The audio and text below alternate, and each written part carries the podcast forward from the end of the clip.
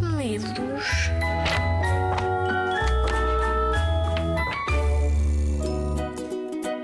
Oi, meu nome é Ilan Brenman, eu sou autor de livros infantis e pelo meu sotaque vocês já devem estar desconfiados que eu não nasci em Portugal.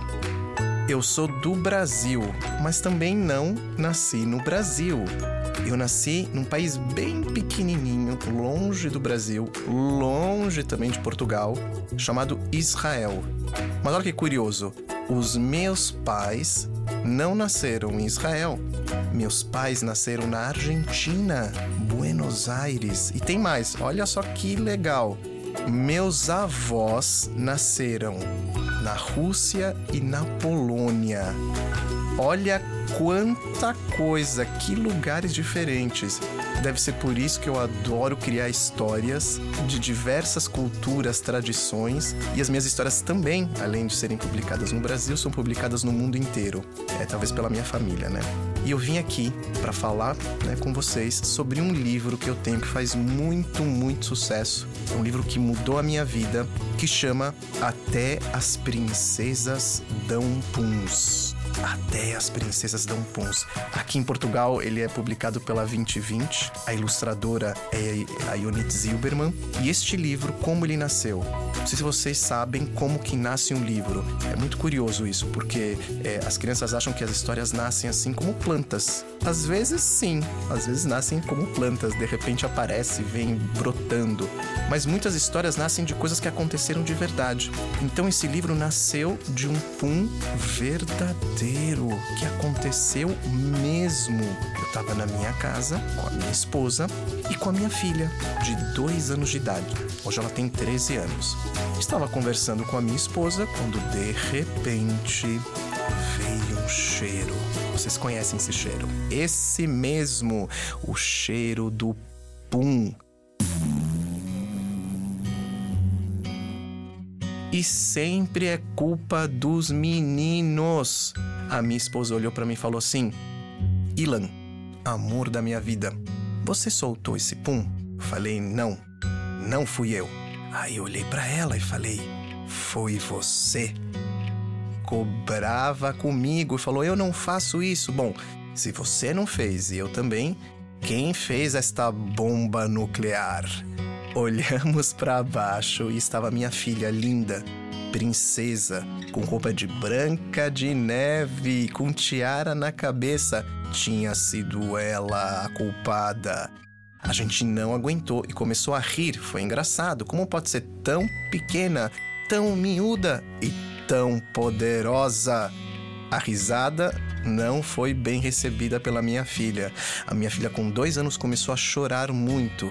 E chorou, chorou, chorou, até que a mãe, a mãe, as mães são culpadas, viu, criançada? A mãe pegou a filha e disse: Filha, não chora, até as princesas dão puns. Aí eu falei: Repete. Até as princesas dão puns. Foi como um raio na minha cabeça. Veio a história toda, ficção, invenção. Eu saí correndo para o escritório, peguei meu computador, escrevi uma sinopse, um resumo da história. E depois de algumas semanas, o texto ficou pronto. Então vou compartilhar com vocês agora a história das princesas que dão puns. Espero que vocês gostem. A história ela começa assim. Vamos lá.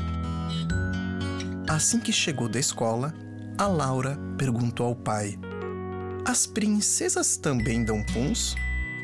Por que é que queres saber isso? questionou o pai curioso. É que hoje na escola houve uma discussão. Mas, antes de te contar o que aconteceu, preciso que respondas a minha pergunta. Acho que sim. Até as princesas dão puns, respondeu o pai, com muita delicadeza. A discussão na escola foi sobre isso. O Miguel disse-nos que a Cinderela dava imensos puns o tempo todo. As minhas amigas não acreditaram nele. Elas dizem que nenhuma princesa dá puns. E eu fiquei calada.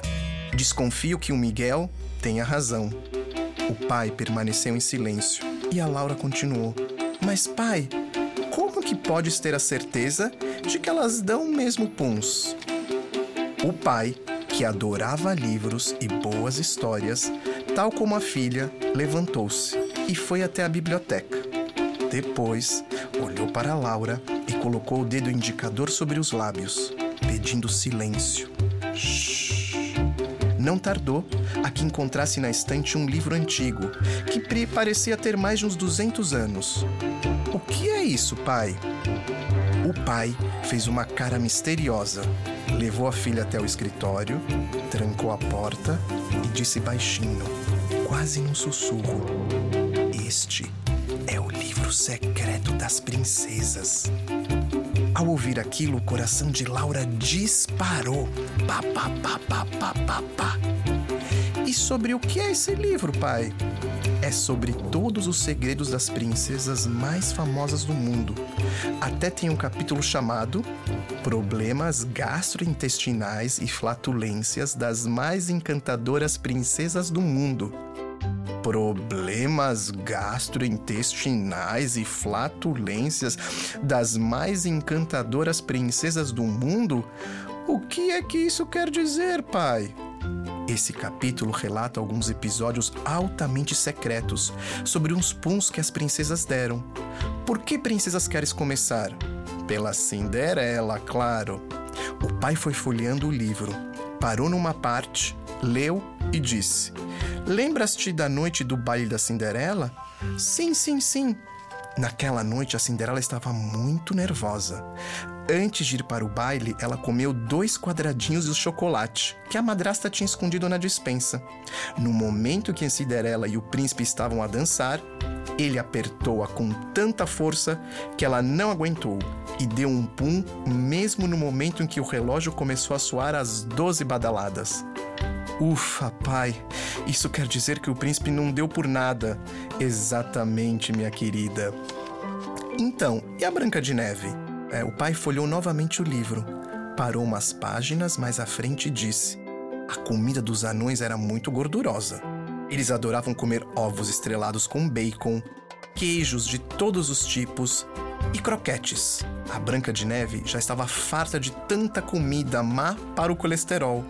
Quando a bruxa lhe deu a maçã envenenada, a princesa nem teve tempo de a trincar. Deu um pum tão mal cheiroso que chegava a ser tóxico. Nesse momento, a Branca de Neve desmaiou. Ah, então foi por foi por isso que os anões é, colocaram a Branca de Neve num caixão de cristal? Para que ninguém sentisse o cheiro?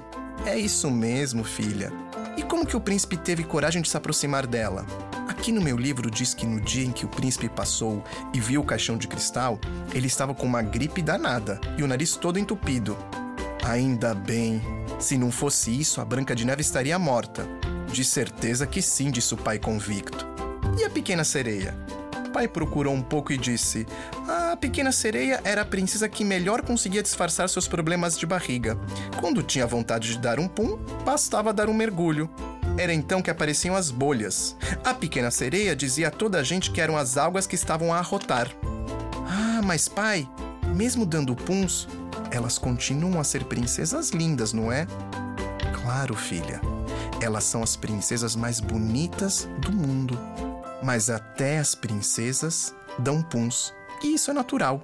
O importante é manter esse segredo muito bem guardado.